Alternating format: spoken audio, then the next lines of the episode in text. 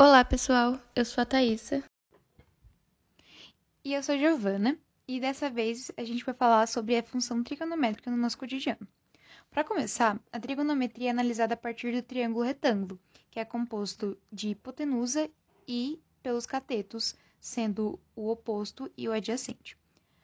Também, a trigonometria faz relações pertencentes a esse triângulo, que são definidas como seno, cosseno e tangente.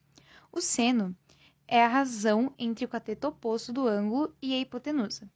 O cosseno, ele pode ser definido como uma função trigonométrica, cujo ângulo corresponde ao cateto adjacente sobre a hipotenusa, e a tangente é a razão, ou seja, a divisão entre cateto oposto e cateto adjacente de um ângulo.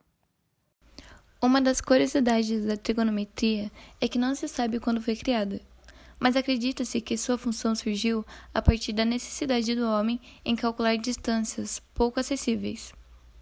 O astrônomo Hiparco de Nicéia ficou conhecido como pai da trigonometria por volta dos anos 180 e 125 a.C., em virtude da produção de um tratado dividido em 12 livros que trazia o que devia ter sido a primeira tabela trigonométrica. Muitos não sabem, mas a trigonometria pode ser utilizada em diversas áreas, como economia, engenharia, geografia, cartografia, biologia, navegação, medicina, no uso do ultrassom e na tomografia, na química e entre outros.